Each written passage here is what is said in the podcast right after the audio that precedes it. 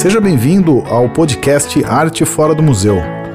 Toda semana, um artista diferente falando sobre arte urbana.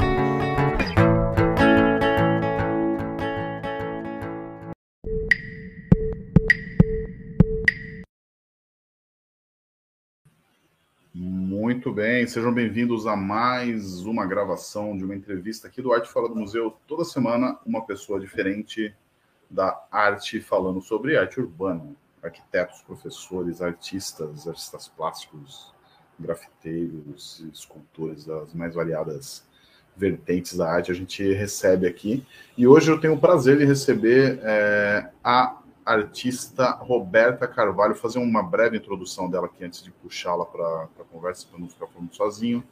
A Roberta é artista visual, estudou artes visuais na Universidade Federal do Pará, mora hoje entre Belém e São Paulo e desenvolve trabalhos na área de imagem, intervenção urbana e videoarte. Deixa eu puxar a Roberta aqui, a gente já começa o nosso bate-papo.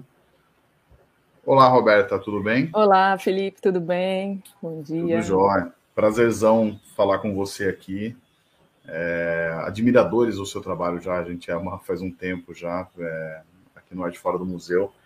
A gente normalmente a gente fala com pessoas que deixam artes é, digamos assim, mais duradouras, né? O seu trabalho na rua é um trabalho mais é bem efêmero, né? Não que o grafite seja muito mais duradouro, mas uh, às vezes tem grafite que dura poucas horas. É, mas o, o, seu trabalho é muito interessante, assim, porque é, quando a gente está falando de arte urbana, na, na, no Arte Fora do Museu mesmo, a gente tem quatro categorias que a gente coloca ali, né? Que é indo quase do mais duradouro para o menos duradouro. A gente tem arquitetura, que, sei lá, você tem edifícios ali centenários, às vezes milenários, que a gente consegue é, mapear. Uh, a gente tem esculturas também, né, que são essas, essas, essas estruturas que são bem fixas na, na, na cidade, é, também bem duradouras, apesar da é, intervenção é, do tempo e coisas assim. Temos murais também, né, que são pinturas que aparecem na parede. Hoje em dia a gente coloca mural também com grafite, mas sei lá, a gente tem azulejos, né? Esse tipo de coisa que também tem uma duração maior.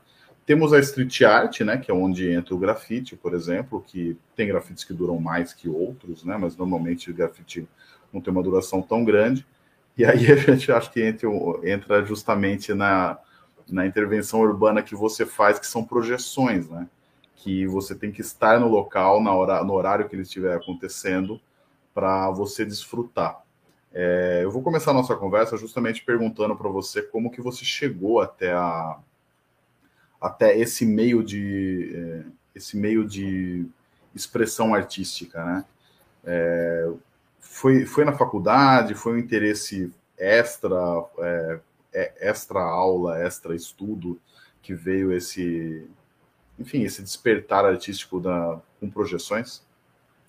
Boa, Felipe. Bom, primeiro também quero agradecer aí o convite, parabenizar pelo, pelo projeto, pelo mapeamento, né, de tanta, tantas vozes aí, tanta gente fazendo é, intervenções, né, atuando nesse espaço, nessa ágora, né, que é o nosso espaço público, nossa cidade.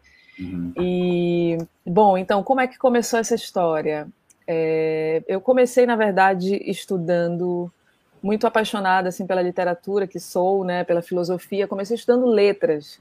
Então, a minha, o meu, meu início da vida acadêmica foi no curso de letras. E nesse curso é, eu me deparei com a poesia visual, eu tive esse encontro com a poesia visual e comecei a produzir poesias visuais e isso me levou para o campo da imagem.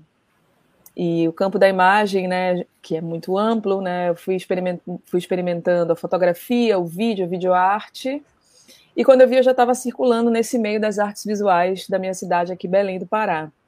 E nesse meio das artes visuais, expondo fotografias, vídeos, eu também entendi, né, percebi ali que aquelas obras, né, aqueles trabalhos, eles dialogavam com o público que estava ali dentro dos espaços de arte, né, que são espaços extremamente importantes, mas eu sentia falta de me conectar com o público que estava lá do lado de fora, né? Com a, com a população, com a galera que estava, que não entrava ali naquele museu, que não entrava ali naquela galeria.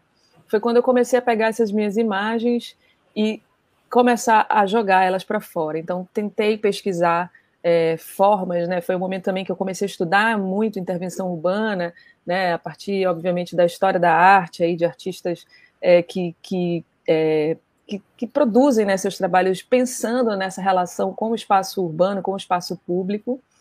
E a projeção foi um caminho que eu encontrei para fazer essas imagens né, irem para o lado de fora da, da, desses espaços expositivos. Então, eu comecei a experimentar um projetor em 2005, mais ou menos 2004, consegui emprestado um projetor e comecei a realizar projeções no Centro Histórico de Belém. É, e era um trabalho que falava muito sobre a memória da cidade, sobre é, uma cidade que se constrói sobre outra, né, e, e, que histórias estão ali escondidas, né, em cima, dentro dessas arquiteturas. É, falava também sobre o, o, abandono mesmo do Centro Histórico de Belém. Então, essa, essa primeira experiência, ela tinha essa relação com a arquitetura e esse desejo de fazer com que essas imagens transitassem ao redor da cidade, né, no fluxo das pessoas, é, criando ali interações não muito planejadas, né, não muito onde o público ele tinha contato com a obra, com, com as intervenções de uma maneira não esperada, não programada, né? Então ela estava ali mesmo, os trabalhos estavam ali mesmo dispostos, é, onde as pessoas passavam, né? Sem convite, sem banner, sem avisos. Então simplesmente era uma intervenção ali naquela visualidade daquela cidade.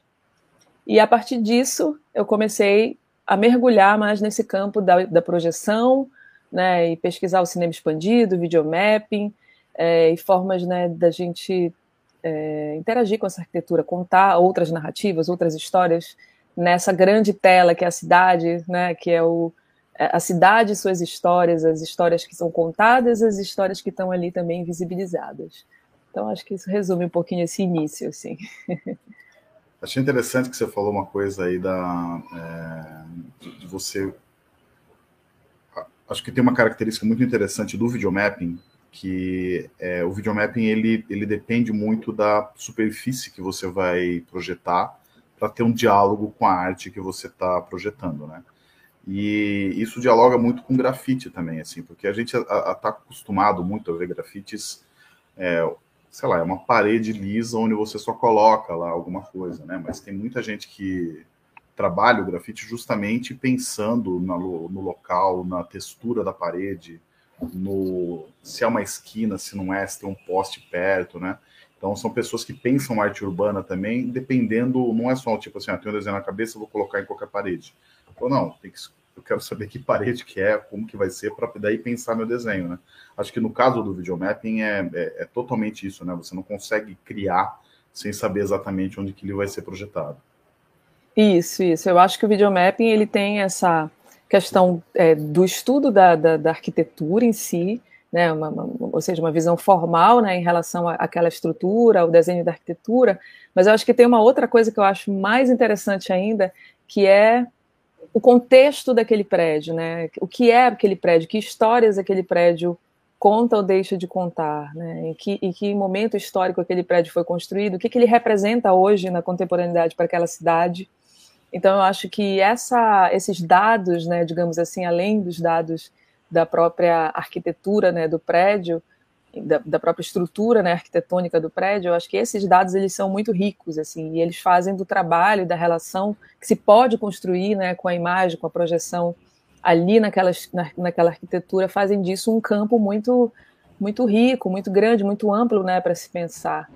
E aí eu acho que entra é, justamente o meu ponto de interesse assim, nessa pesquisa né, do videomapping, das projeções na cidade. Eu acho que é justamente esse diálogo com essa cidade, né? Que tipo de outras narrativas, que tipo de discursos a gente pode intervir mesmo, né? Porque a palavra intervenção, acho que ela tem essa, essa força, ela, ela tem essa, essa coisa ruptiva, né? Disruptiva, de, de criar rupturas ali no meio de uma cidade que já nos conta, que já nos impõe a sua história, né? Seja pela publicidade, seja pela própria é, maneira como ela foi configurada, né?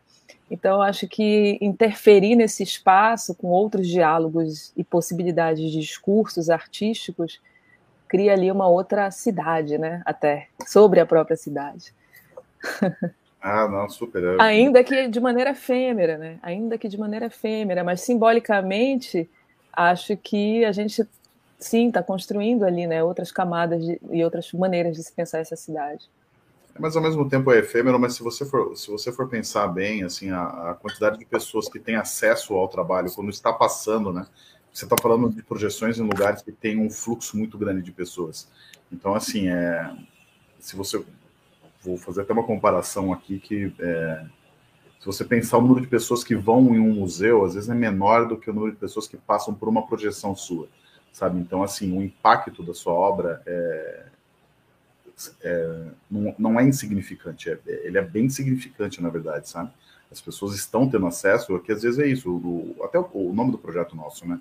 Arte fora do museu. A gente trabalha muito com essa ideia que você não precisa passar por uma catraca para poder né, apreciar uma obra de arte. Às vezes tem pessoas que não conseguem realmente, não têm acesso, porque o museu, às vezes, a, a, o ingresso é caro, estar no museu, tomar um cafezinho de 10 reais não é viável, entendeu? Agora a rua não, a rua é esse espaço democrático, né? E quando você coloca uma obra lá, você está afetando a vida de muita gente também, de uma forma gratuita, né? É acessível a todo mundo e com um impacto tão grande quanto, às vezes, o, de, de alguém que vai entrar em um museu.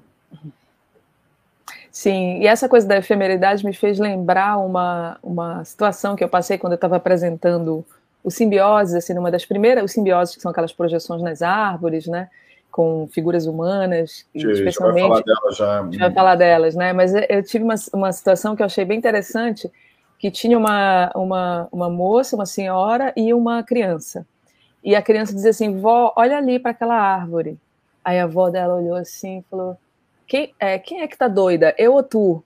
Né? Porque, tipo assim, começou a enxergar a projeção ali e, e que, de fato, quando você não está preparado, não está entendendo, não, tá, não tem uma informação prévia, você olha para aquilo, é, tem a coisa do ilusionismo, né? Da, da, dessa magia, assim, da luz sobre uma superfície, que é, tem um inesperado ali. E aí a criança falou, é uma árvore, ela está te olhando, ela está se mexendo. E aí a avó diz, pergunta, né? Quem é que tá doida? Eu ou tu? Aí ela fala, não, vó, tá lá. E aí ela falou, assim, aí elas ficavam se questionando, né? E isso foi engraçado porque eu deixei, na verdade, uma câmera gravando, captando a projeção, e elas estavam ao lado da câmera no momento em que eu me desloquei para fazer alguma coisa no projetor. E depois isso, isso, ficou registrado na, como áudio na câmera. Eu não sei, eu não sei quem eram as pessoas. Eu só, eu só, só o áudio que foi captado. Foi interessante. E aí elas têm esse diálogo falando assim, nossa, agora. É, e no final elas terminam dizendo: É, minha filha, nunca mais vou olhar para uma árvore da mesma maneira. Depois que elas vão construindo né, o entendimento de que aquilo ali está é, tá acontecendo, que é arte, que sei lá o quê, que tem um, um projetor, que, que é uhum. cinema, elas fazem mil comparações, mas no final ela, ela conclui isso: eu nunca mais vou olhar para uma árvore da mesma maneira. Então, isso para mim traz essa. Quando a gente falou de efemeridade, né? Essa, essa história me trouxe. Será que é tão efêmero, né? Como que as coisas simbolicamente né, se, se, se gravam na gente, né? Se, se, se consolidam né, dentro da nossa, do nosso imaginário. É, eu acho que é isso. Ele pode ser. É isso, efêmero a duração dele ali, mas é, a execução dele pode ser efêmera. Eu acho que a duração dele não, né? A duração é, é, é praticamente eterno para quem é, para quem viveu aquilo, e você acaba tendo um registro disso também, que é um registro histórico, né? Um registro é, catalogar a sua arte também, então acho que acaba não é tão efêmero quanto quanto parece, né? Acho que tem essa, essa característica. É, deixa, eu, deixa eu aproveitar, é, elogiar aqui muito a sua cidade também. Eu amo Belém, acho a capital mais, mais bonita do Brasil. Assim, falo sem, sem medo de errar, eu acho muito, muito incrível. É, e Belém tem essa característica também. Você estava falando do centro, né, da, de, de, Belém. Eu, eu tive aí uma vez só. Fiquei uma semaninha, deu para conhecer razoavelmente. É, fui numa aparelhagem, esse tipo de as coisas que Coisa, me levaram. Experiência. Isso, exatamente. Fui na, fui na feira do. Ver peso. Não, fui, eu fui. Tem uma feira de madrugada do açaí. Feira né? do açaí. Uhum. É, eu fui nessa feira também, bem legal. Assim, mas o centro é, essa parte do ver o peso, né? Essa parte que tem uma arquitetura muito antiga e tem uma conexão muito grande com a natureza. Assim, eu acho que é, é, e acho que isso tem muito a ver a influência do seu trabalho, né? já vou entrar um pouco falando dos simbioses aqui, mas é, eu acho que o lugar onde, onde a gente cresce, onde a gente mora, acaba tendo uma influência muito grande no que a gente produz. E Belém tem essa característica, para mim, a minha visão, tá? Mas assim, é uma característica de uma arquitetura é, muito muito chamativa ali no centro, essa arquitetura, sei lá, colonial que, que existe ali, arquitetura bem antiga, né? São prédios de mais de 100 anos que tem, que, que tem ali, mostra uma outra cidade, né? Que você estava falando, essas cidades que vão sendo sobrepostas, né? E tem a natureza também muito próxima, né? Tem um rio, tem muita árvore, tem muita fruta. É... Quanto disso, óbvio que é muito, mas eu queria que você falasse bastante é, sobre isso, quanto que essa cidade acaba influenciando também na, na sua produção. Sem dúvida. É, eu acho que né, eu e, enfim, os artistas né, da, da, daqui da Amazônia, né, da nossa região, eu acho que essa vivência é, territorial, né, digamos assim, cultural, né, a vivência desse território em si, isso sem dúvida atravessa né, o nosso imaginário, é, o meu imaginário, a minha maneira de pensar, é, os lugares por onde eu vou também, né? Então eu entendo que o que eu carrego, né, desde a minha infância, da vivência desse lugar, né, seja pelas minhas, pelas mulheres da minha família, né, a minha, a minha família é uma, uma família muito de mulheres fortes, assim, que, é, que, que tem histórias muito marcantes e que, e que, e que ensinam sempre, né, as, as gerações de geração em geração que vai passando, coisas que a minha avó fazia, que a minha bisavó fazia, eu estou aqui fazendo.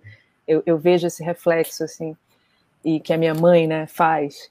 Então, é, eu acho que tem essa, esse, esse, elo assim muito muito grande e tem esse elo com esse lugar, né, os seus cheiros, a sua a sua visualidade, a sua espacialidade, as questões né, que atravessam esse lugar também, porque elas me atravessam, seja lá onde é né, o lugar que eu estiver no mundo, isso está dentro de mim, eu carrego isso. É, então, eu, eu, acho, eu acho que isso sim é uma é algo é algo que não, não, não dá para separar, sabe, Felipe? É, acho que tem muita disputa nesse território também, né, dentro de um simbólico, né, quando a gente fala de, de Amazônia em relação ao Brasil, acho que a gente está sempre nessa busca, né, do, do espaço do, do, do, do, reconhecimento, mas no fundo aqui a gente tem uma cultura extremamente viva, potente, né? As coisas estão acontecendo aqui conectadas a, esse, a essa floresta, a esse rio, né? Mais de 50% do território de Belém é água. Então é um, é um lugar assim que a gente está mergulhado no rio, né?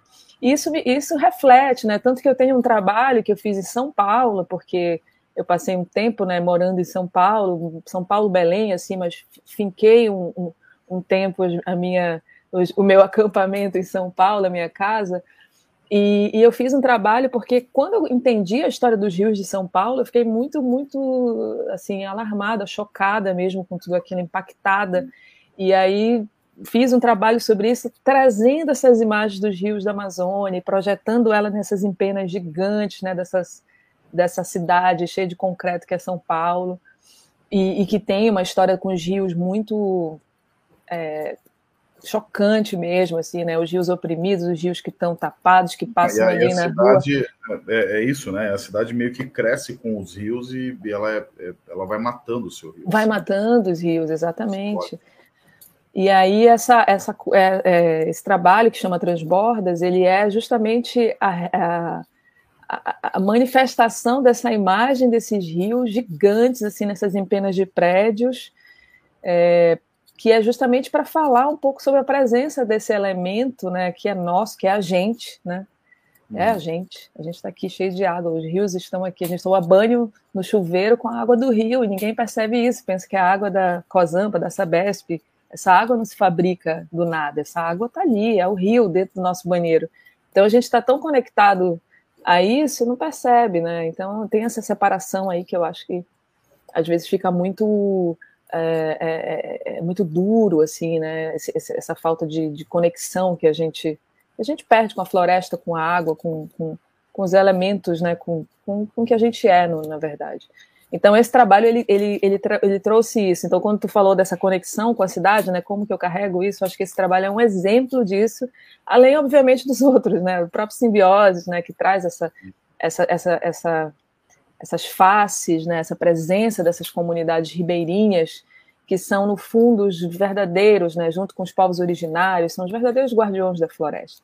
Eles estão ali há anos, há milênios, há séculos, né, fazendo isso, uhum. guardando esse lugar da maneira mais é, simples, né, e, e, e, real, assim, né, e verdadeira, guardando essa floresta. É, e tratando, e tratando a natureza com respeito também, né, acho que tem uma tem, tem essa questão. É, vamos, vamos, vamos, falar de, diretamente do simbioses. Assim, eu queria que você falasse um pouco como que surgiu o, o simbioses, né? É, que te deu esse estalo, de qual, qual foi a, a, a, inspiração? E se você, uh, o simbioses, onde você já é, projetou ele? Perfeito.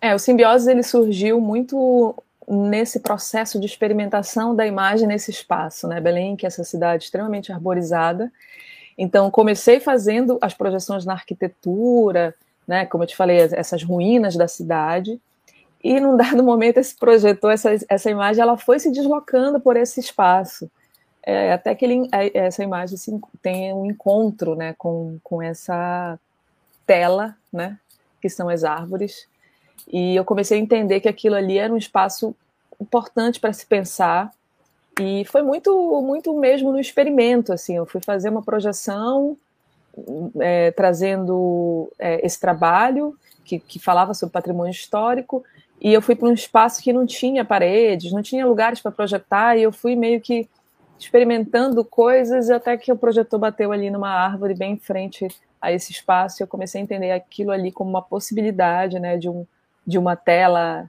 de um, de um cinema expandido, de um lugar para se pensar ali, talvez, a construção de um trabalho. Primeiramente, foi bem experimental, até que eu fui, obviamente, é, pelos caminhos né, que a arte me, me, me levou né, e, que, e que eu fui também buscando, eu fui entendendo ali a possibilidade de construção de um, de um trabalho artístico mesmo, né, relacionando imagem, relacionando essas telas, relacionando é, figuras, né, pessoas que, que de fato ti, tinham ali uma importância, tinham uma relação com aquele lugar, porque primeiro eu comecei experimentando simbioses é, como uma, uma tela mesmo, uma outra tela, né, uma possibilidade de, de, de, de utilizar aquele, aquele, aquela escultura, né, porque eu considero que é uma escultura de luz aquilo, né, utilizar aquele espaço, aquela copa da árvore como um lugar de projeção, até que eu fui construindo, né, fiz essa travessia que eu digo, que é uma travessia artística, poética e de vida, quando eu fui para a Ilha do Combu, que é uma ilha ribeirinha do outro lado de Belém, que eu já conhecia, mas que eu é, resolvi, enfim, estava recém-formada aí da Faculdade de Artes, né? Depois de letras, eu estudei artes visuais e comecei a fazer algumas oficinas nessa ilha. E comecei a, justamente por esse interesse, né, nessa, nessa maneira de relação e de conexão com a natureza, é, eu me propus a ir para esse, esse lugar para aprender mesmo, sabe, num processo de troca, de respeito, de, de e, e, fiz as oficinas com as crianças. E nesse momento que eu dei essas oficinas, né, e que a gente foi construindo o desenho, eram oficinas que tinham a ver com percepção do espaço, percepção de textura, e também tinha a fotografia como parte dessa, desse processo. Eu comecei a é, a propor para as crianças que eu iria fazer as projeções à noite na ilha, na vegetação. E as crianças me conectaram aos seus pais, aos seus tios, aos adultos, e eu comecei a captar essas imagens, contando a história do projeto, nesse processo das oficinas, nesse processo de conhecer as pessoas ali da comunidade.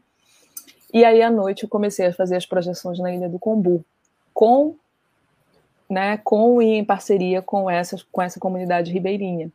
E aí eu entendi que o trabalho ele ganhava ali uma outra força, né? Então era muito mais do que usar a árvore como uma tela de projeção, era sim conectar aquela experiência a um lugar, a aquelas pessoas, né? E criar ali uma uma espécie de uh, de cinema expandido na Amazônia, né? A partir desses desses sujeitos, desses, desses dessas figuras que são extremamente importantes, mas que são extremamente invisibilizadas também na cidade. Hum é, acaba tendo uma, a, a, a, cidade, né, ela acaba tendo um, um, ela acaba sendo muito, muito hegemônica, né, em relação a esses lugares, a essas, a essas vilas, né, a esses espaços de, dessas comunidades ribeirinhas. Então, esse trabalho ele traz um pouco dessa força, né, ele já aí tá nesse momento que eu faço essa experiência eu, eu entendo ali o trabalho eu, eu começo a, a, construir simbioses muito nessa relação muito nesse espaço com essas pessoas daí faço uma série de projeções e eu começo a circular o trabalho né? O primeiro lugar que eu apresentei foi no Paraty em Foco que era um festival de né, de fotografia ali em Paraty. E aí eu faço uma projeção de simbioses é, é, no espaço urbano ali, né, no espaço público ali, desculpa, da, da cidade de Paraty, como parte do festival, e aí começo a circular esse, esse projeto. Aí já circulei ele em virada cultural, é, já fiz exposições, participei de exposições também fora do Brasil.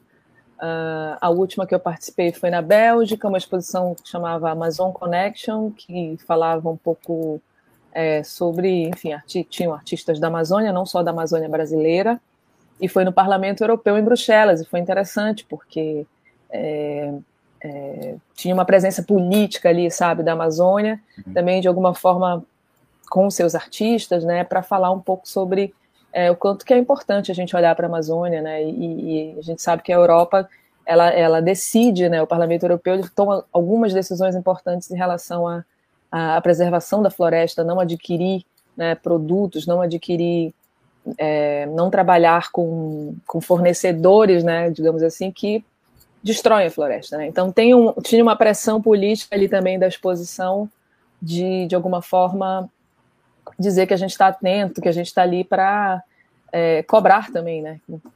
que o mundo não ajude ainda mais nessa destruição, né? Que atualmente o próprio Brasil, né? Nossa, e a, o próprio governo brasileiro é, é, é quem está fazendo isso deveríamos ser exemplo, né? somos, um, somos um mau exemplo. É, é, o, só que, questões é, de dúvidas aqui que eu tenho sobre, a, sobre os simbioses. É, quando você foi para essa, essa comunidade ribeirinha, o que, que você projetou lá na época? Porque, qual, qual é porque assim, hoje os simbioses são, são o rosto dessa, da, da, do pessoal dessa comunidade, correto? Correto. Correto. É, você chegou lá projetando outra coisa e daí captou as imagens. Eu queria saber como Boa. é que você agiu. É, na verdade, nesse, é, nesse momento eu já estava fazendo as projeções com figuras humanas, usando muito o rosto. Então eu já fazia com pessoas da, da minha relação, com o meu próprio corpo, com o meu próprio rosto. Então eu já, eu já fiz realmente a captação dessas imagens né, das faces. Mas depois isso mudou também tem uma outra, tem um outro, uma outra virada nessa história que é de novo essa imagem se deslocando, esse projetor, né, passeando pelo espaço, quando ele encontra as águas. E aí tem uma série chamada Cinema Líquido, que são as projeções nas águas amazônicas, que são águas barrentas e que são uma tela de projeção. Porque se você projeta numa piscina ou, sei lá, numa água um pouco mais translúcida, você, a projeção ela, né, ela tende a a luz, né, ela vai até procurar o fundo ali do, ela vai passando. Então, no caso do uh, dessa água barrenta, né, você tem ali um processo interessante, né, de uma impressão dessa imagem nessa superfície dessa água. Então, mais uma vez, essa imagem, ela vai. Primeiro comecei, na verdade, fazendo simbioses, tentando mergulhar essa imagem mesmo, metade floresta, né, pensando ali numa margem, numa beira de rio, metade na vegetação e metade no, na água. E ficava interessante. Aí, o que ia para a água, dependendo da angulação, ela vai e some, né? Ela vai, mergulha mesmo e some. Então ficava, ficavam faces assim que você tinha do nariz para cima, ou só os olhos aparecendo. E aí depois eu comecei a experimentar essa, esse trânsito na própria água, e também relacionando a coisas efêmeras, tipo um barco que passava, e naquele momento virava uma tela e aquilo era registrado. Então são várias experimentações aí. Depois eu voltei para a palavra também, comecei a projetar palavras na margem do rio. E aí volto lá para a poesia visual lá do iníciozinho da minha da minha história. Enfim, são muitas muitos movimentos. É, o teu, teu, durante a nossa fala aqui, é, algumas vezes você falou de cinema, né? Eu acho muito interessante isso. Eu vou falar uma informação que eu tinha na época, você me corrija, tá? Mas se eu não me engano, o cinema mais antigo em atividade do Brasil é em Belém, né? Que é um, eu não lembro o nome do cinema, é um cinema do centro ali. Jamais eu vou lembrar o nome, mas é. Cinema Olímpia, mas não tenho, é, não tenho certeza se é o mais antigo, mas ele é muito antigo, de fato, e ele parece que é o primeiro cinema público brasileiro. É, tinha uma história dessa, assim, eu lembro que me contaram isso, eu achei muito interessante, assim. É, mas só para fazer essas conexões com a cidade, com a sua.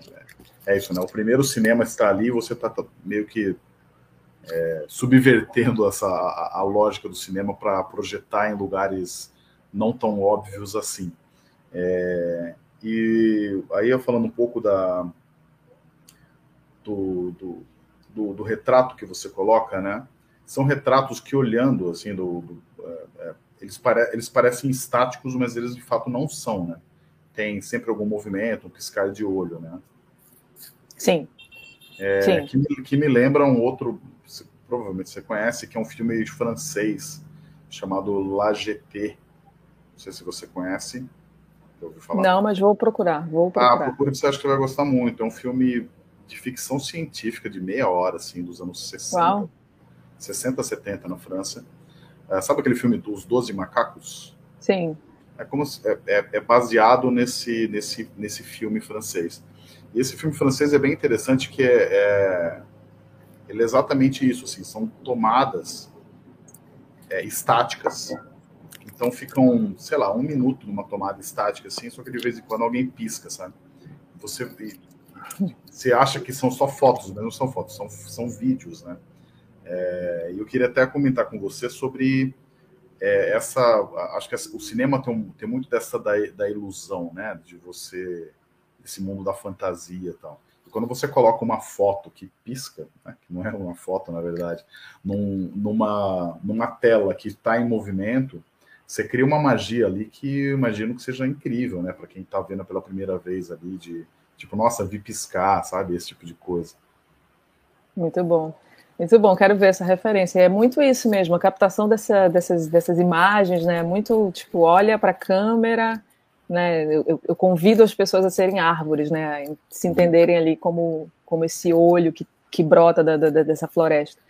Então é olhar para as pessoas e de vez em quando piscar, de vez em quando, né, mostrar que está ali, que tem um movimento. Então são movimentos muito sutis realmente que, que acontecem nessas projeções.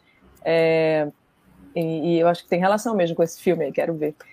Bom, mas é, exato. E bom, e essa, essa relação com o cinema, né, esse cinema fora desse cubo preto, né, da, da sala de cinema eu acho que essa experiência ela, ela, ela remonta a muito, muito tempo atrás, né? Se a gente olhar lá para os fantasmagoristas, né, do século XVII, século XVIII, né, que são aquelas, aquelas figuras ali muito antes, né, do nascimento do cinema, nessa era que a gente chama de pré-cinematográfica, né, que tem todos esses experimentos, né, com a vontade de projetar coisas ou então de criar experiências fantásticas, em que se evocava a volta dos mortos, ou, né? Então tinha uma coisa ali meio do, do, do, do, da fantasmagoria, do ilusionismo, né? Do desejo de, de se conectar a um mundo até sobrenatural, é até curioso isso, né? E às vezes eu me olho assim, eu falo, caramba, eu acho que eu sou uma ilusionista contemporânea, assim, porque eu estou fazendo o que o, o sei lá, o, o, o, esqueci o nome dele, fazia lá no século é antes, antes até do Melier, o, o, é, o, ah. é, o, do trem lá, né, que você está falando, não é isso daí?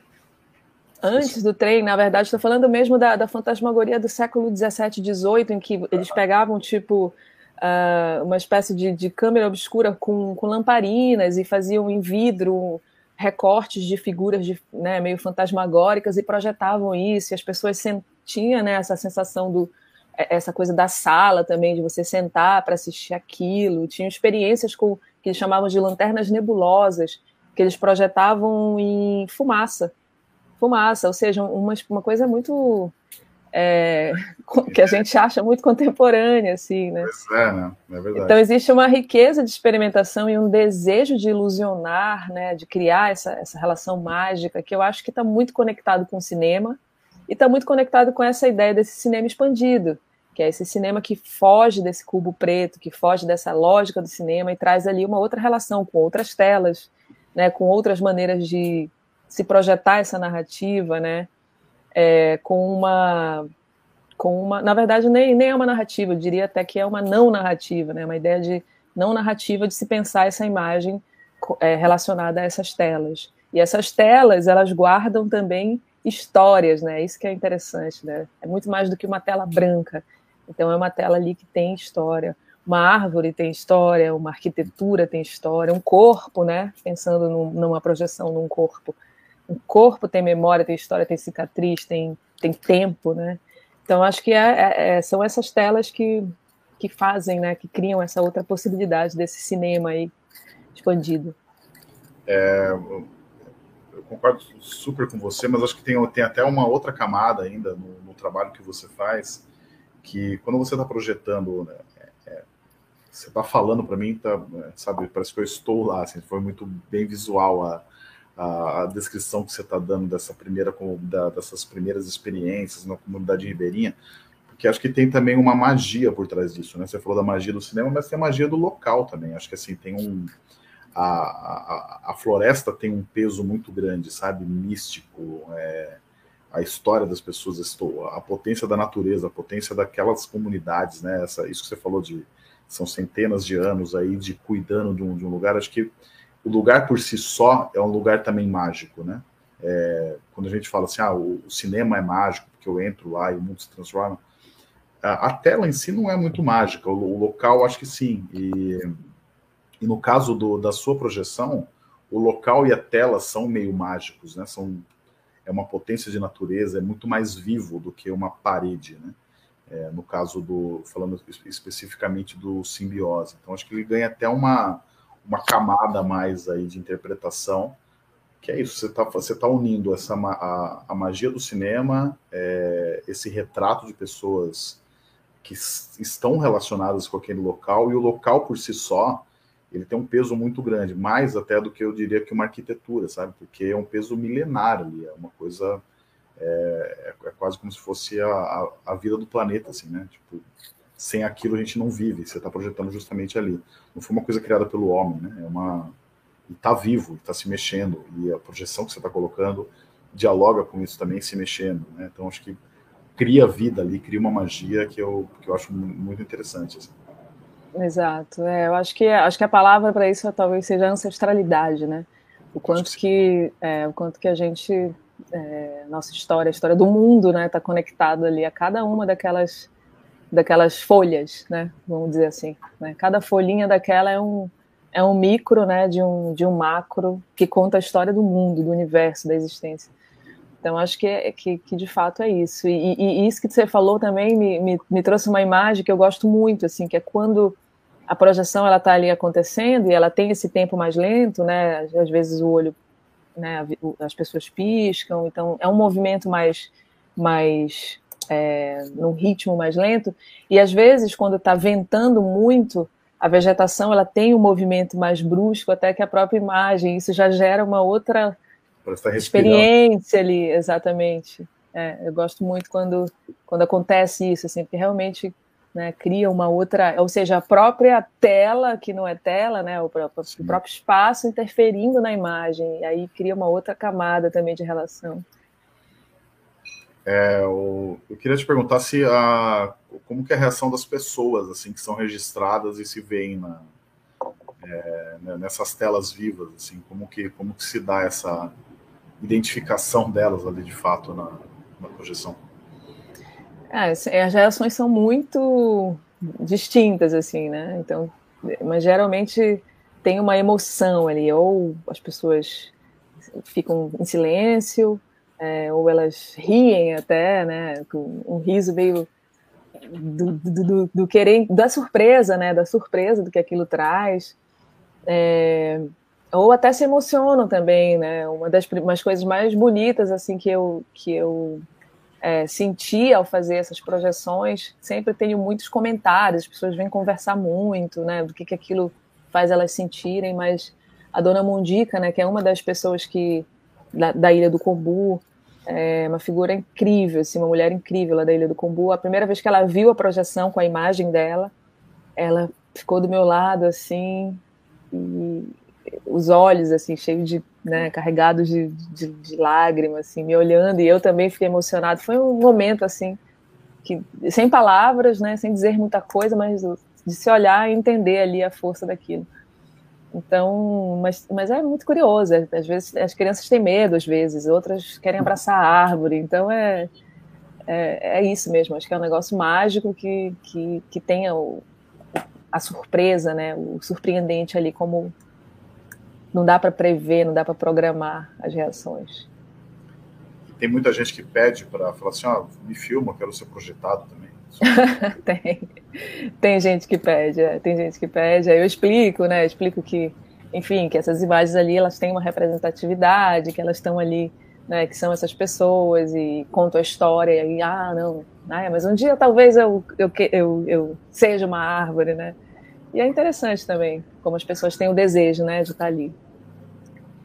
Roberta, tem uma coisa, é, é, eu acabo a gente tá, tem feito essa série durante toda a pandemia, né? E eu acabo perguntando para as pessoas também, peço perdão por não ter perguntado antes, mas é como que você tá, enfim, se, é, como que você passou esse período? Eu acho que todo mundo foi afetado, óbvio, é, uns mais que outros, mas é, a pergunta que eu tenho feito para os artistas é como que isso afetou, na verdade, o processo artístico, né? Como que isso é, interferiu na, na, vivência. Muita gente, por exemplo, é, por estar em quarentena, acabou descobrindo novas técnicas, tentando é, estudar outras coisas, às vezes mudando totalmente de trajetória.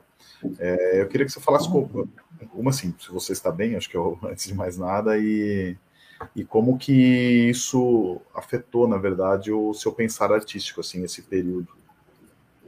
Sim, é, eu tô, tô, tô bem, né, assim, dentro do, do possível da nossa do nosso mundo, né, hoje. E é, passei por Covid também, enfim, né, mas deu tudo certo. Então foi um momento muito desafiador de ficar, né, não só porque a gente está ficou trancado em casa, mas de um ponto de vista coletivo, né, de pensar a nossa nossa própria existência, assim, eu acho que foi um momento é, muito desafiador em que a gente é, precisou se entender entender esse mundo. Acho que a gente ainda está entendendo e, e acho que os desafios são muito grandes, assim, para além né, da, da, da, doença em si, eu acho que isso de alguma forma é um sintoma mesmo de um mundo assim que né, que está em colapso, né, que, que precisa se repensar. Então, no fundo, eu acho que tudo isso trouxe para mim essa consciência mais aflorada ainda, né, mais forte ainda, de que a gente precisa é, entender, se entender nesse mundo né, que está que tá caótico, que está colapsando, sabe? Então, às vezes é até meio, meio duro, assim, né, de se pensar sobre isso, mas é, eu sinto que isso é, é, é, é algo que, que não dá para viver hoje sem esse, esse pensamento.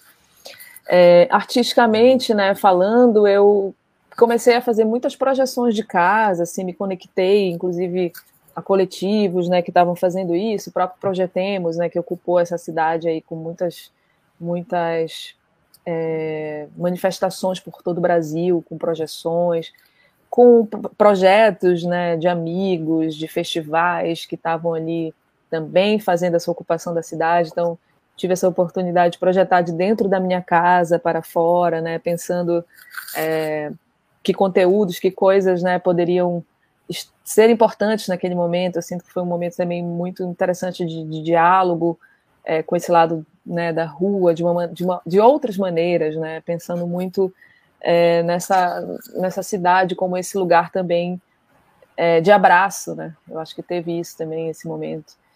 É, foi nesse momento também que eu fiz o, o projeto Transbordas, que, que são aquelas projeções dos rios. Né? Aproveitei para colocar para fora essa, essa, esse projeto também, que estava um pouco ali guardado. E foi um momento também que eu comecei a estudar a possibilidade do virtual, comecei a produzir obras também que tinham a ver com realidade virtual, né? Eu fiz uma exposição virtual digital no Sesc Pompeia, numa galeria chamada Nexa, que é uma galeria de arte digital que eles têm, é, voltada para web, né, nesse caso. Então, fiz uma obra ali esse pensada é para web. É Amazônia Aumentada? Não, esse, esse foi um chamado Resiste, uma exposição chamada Resiste. É, a Amazônia Aumentada tinha até começado um pouquinho antes da, da pandemia, é, e dei continuidade também. E o próprio Festival Amazônia Mapping, né, que o Festival Amazônia Mapping ele é um festival que eu idealizei, que ele começa em 2013, né, esse festival ele, ele tem a ideia justamente de é, ocupar esses espaços públicos né, de cidades da Amazônia a partir das suas questões, né, aquilo tudo que a gente falou, dessas arquiteturas que contam outras histórias, e que é um projeto que convida, que contempla outros artistas. E é um projeto que, que é na rua. Então, na, é, na pandemia, a gente pensou como resolver, né, como fazer um festival que é de rua, que envolve o público e tal, tal, tal, no meio né, desse, desse, desse dessa impossibilidade de ir para as ruas. Então, foi aí que o Festival Amazônia Map migrou, né, criou um braço, digamos assim, de realidade virtual, de metaverso. Então, foi um momento muito, muito importante para experimentar tudo isso, foi muito intenso. Então, a gente fez um festival completamente digital, dentro de uma ilha virtual, imersiva, construído a partir de uma programação gamer.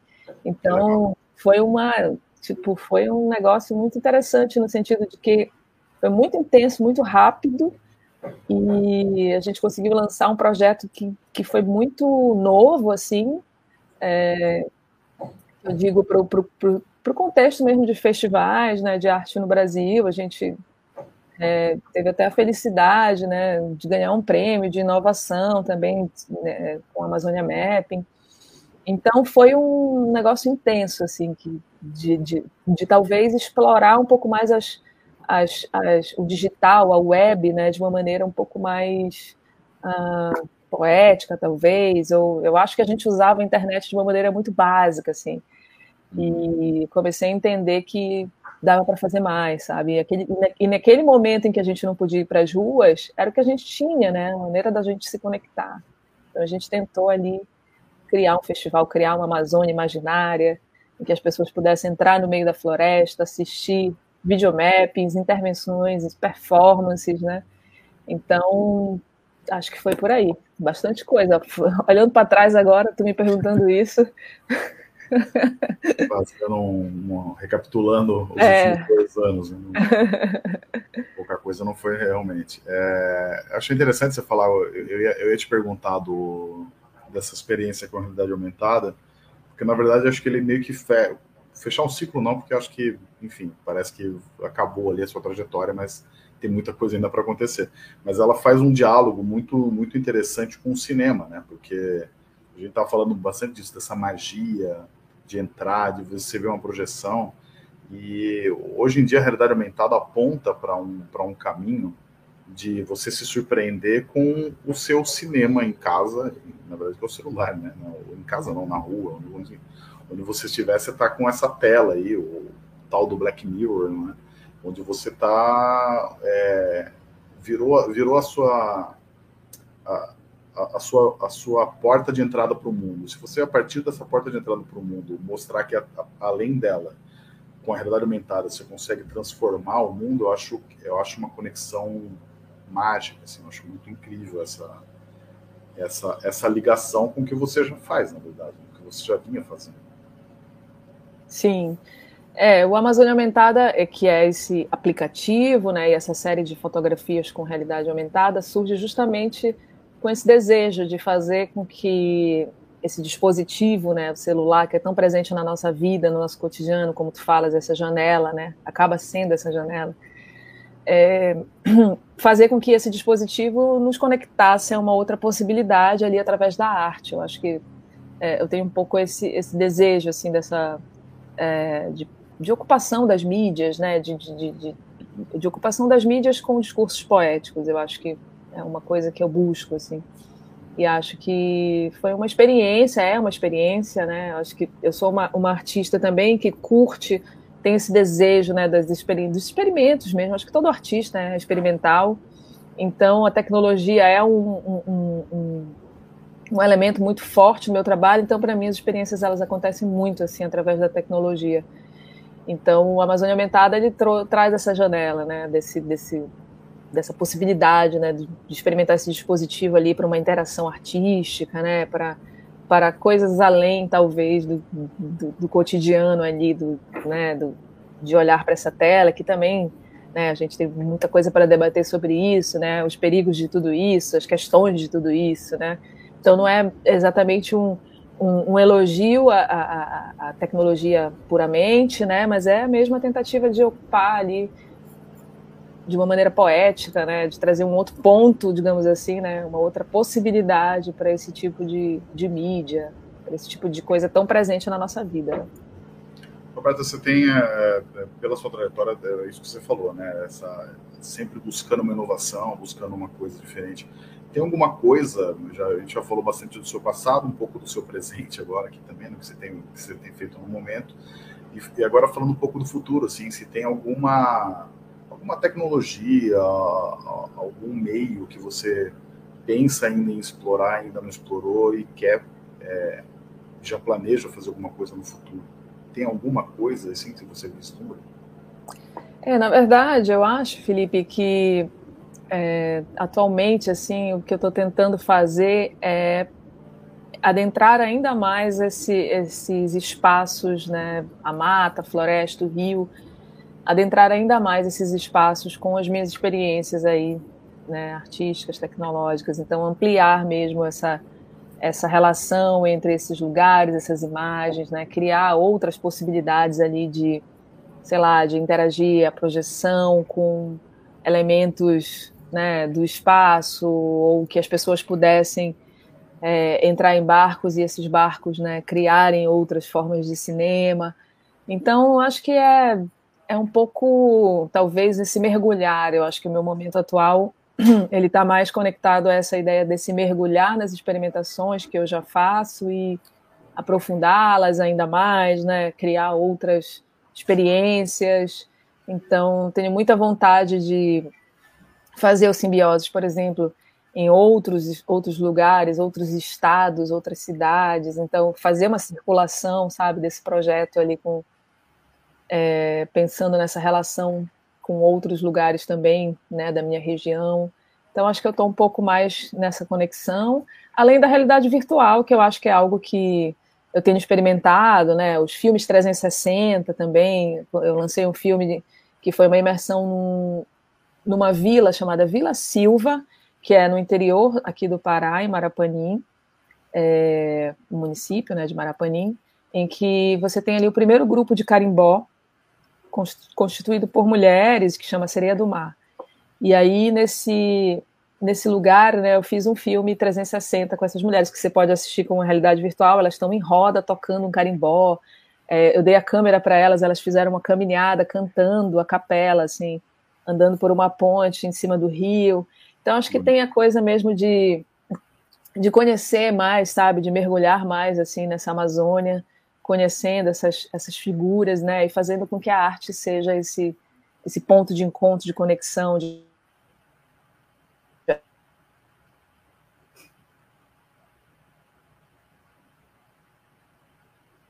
afeto, né, e, e de...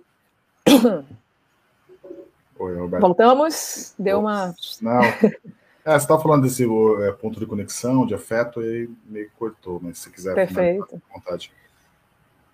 É, esse ponto de conexão, né, de afeto e de fazer com que as pessoas, né, que não estão ali dentro da Vila Silva possam experienciar aquela experiência riquíssima, né, que é, por exemplo, esse carimbó cantado, composto por essas mulheres ali, né, do grupo Seria do Mar. Então, que foi que é esse vídeo 360. Então, acho que é isso. Acho que a ideia mesmo é, sabe, eu acho que tem muita riqueza, assim. Eu, eu, eu, eu gosto muito de, de pensar essa ideia de que a gente é, trabalha com tecnologia, está muito conectada nessas experiências do digital e tal, mas a gente não pode deixar de colocar os pés na terra, sabe? Uhum. Então eu estou ali com meu óculos de VR com os pés fincados, os pés descalços, né, fincados na terra. Então acho que é um pouco dessa. Acho que o seu trabalho faz muito bem essa conexão do esse mundo ancestral e esse futuro tecnológico é, distópico ou utópico, seja lá qual for, mas acho que você faz essa conexão muito bem. É, Roberto, a gente está chegando no final aqui já, faltam uns cinco minutinhos para a gente bater uma hora aqui de, de conversa. É, eu vou fazer a pergunta que eu faço para todo mundo. Você já me deu uma resposta dela, é, sem querer, mas deu, mas eu achei muito bonita, mas eu, eu vou refazê-la mesmo assim, caso você tenha algum outro exemplo. Mas é, a gente tem falado com artistas faz 10 anos já, né? E a gente sempre tem uma conversa com eles de falando de como que a arte transforma a vida das pessoas. E transforma de quem faz e transforma de quem é, está observando aquela arte, né? Então, assim, é, às vezes é, são exemplos bem bobos, que não são bobos, na verdade, mas de alguém que pediu em namoro em frente a um grafite, sabe? É, é, é como que a arte transforma a vida de alguém. É, e você deu um exemplo muito bonito, né, dessa, dessa senhora que estava falando com, a filha ou com o filho, que, olha, tu tá doido, eu, eu tô doido, algo assim. Que é uma história muito bonita, né, de como que a sua arte mexeu com a vida de alguém. Eu queria que você, se você tivesse um outro exemplo, assim, que você quisesse contar, que te mexeu muito, é, de alguém que foi impactado pelo seu trabalho, sabe, que teve acesso a, a uma arte que você fez e que mexeu com ela de alguma forma, que a transformou de alguma forma. Se você tivesse alguma história assim para contar. Boa. É, eu acho que a arte ela, ela tem essa capacidade de fazer com que a gente enxergue outras formas, né, outras realidades. Então, eu acho que ela traz essa, essa possibilidade de olhar para esse mundo de diferentes formas, né, de entender que não existe uma única narrativa, uma única forma, é, e geralmente essas formas são muito hegemônicas, né, são muito são muito é, é, é, vivas né, no nosso imaginário, construído pela nossa própria cultura, que muitas vezes é, né, tem muitas coisas para a gente questionar, obviamente. Então, acho que a arte ela traz essa possibilidade da gente ver o mundo de diferentes maneiras, né? Uma, uma, umas coisas marcantes, assim, várias vezes isso já aconteceu, é, principalmente quando eu conecto, assim, conversas ou trabalhos ou oficinas ou, sei lá, exposições com com pessoas, é, com adolescentes, por exemplo, né? Muitas vezes já aconteceu de, é, de, de, um trabalho ou de, de, de, uma relação ela resultar num estudante de arte. E isso para mim é muito muito forte, assim, né? Porque uma pessoa escolher o que fazer na vida, porque obviamente, né? Teve várias experiências, mas de alguma forma decidir ali eu fazer parte dessa decisão ou trabalho que a pessoa experienciou, né? experienciou fazer parte dessa decisão, acho muito forte, assim, eu fico até, nossa, é, é isso mesmo, não, é isso mesmo. É, então. Responsabilidade. É, porque no fundo eu acho que quando as pessoas elas, elas compreendem né, a potência que a arte tem, é, de alguma forma essa potência ela está em todos nós. Né? Então, é, é, qualquer um, se quiser, pode ser artista, né? se quiser, se tiver vontade, se tiver esse desejo. Então, no fundo, quando as pessoas elas, elas, elas entendem isso, elas começam a querer, de fato, também criarem a sua visão de mundo, criarem outras, essas janelas, né, essas outras portas para se entender esse mundo. Então, acho isso muito forte, assim, muito, muito simbólico. Né? Então, isso já aconteceu algumas vezes. É, inclusive, uma dessas pessoas já, já virou assistente meu e é, de, de, trabalho. Então, é, é, é, muito, muito, muito bonito, assim, um processo mesmo de troca, né, de, de experimentação da própria vida, né. Roberto, eu tenho certeza que sua arte está afetando muita gente. É, por mais efêmera que ela seja, sabe que ela não é. Acho que ela tem uma duração muito grande para quem passa por ela, para quem tem contato nas redes, esse registro que você faz também é super importante. Queria agradecer imensamente a nossa conversa aqui, foi muito rica para mim. É, foi muito legal, prazer te conhecer. Espero te encontrar em breve pessoalmente, é, num projetinho que a gente está tentando fazer aí. Vamos ver se dá certo. É, vai dar, na verdade. E ou aí em Belém mesmo, que eu tenho muita saudade, tenho muita vontade de voltar para ir comer um. Maniçoba? Maniçoba. isso daí eu achei incrível. A cachaçinha com jambu, os prazeres. Hum, um açaizinho. Nossa. Ô, Felipe, muito obrigada aí pelo convite, foi um prazer, foi uma delícia conversar também, é sempre bom, né, a gente né, trocar ideias e, enfim, ter interlocuções, é, às vezes até, né, a gente, uau, né, como, como, como é importante, né, falar sobre o que a gente faz também, então eu adoro essas oportunidades, obrigada pela troca, espero que as pessoas que estão assistindo curtam também, né, qualquer coisa aí tem meu site, Gente, essa foi a Roberta Carvalho, então. É um prazerzão falar com ela, foi incrível. E nos vemos na próxima semana com mais uma entrevista.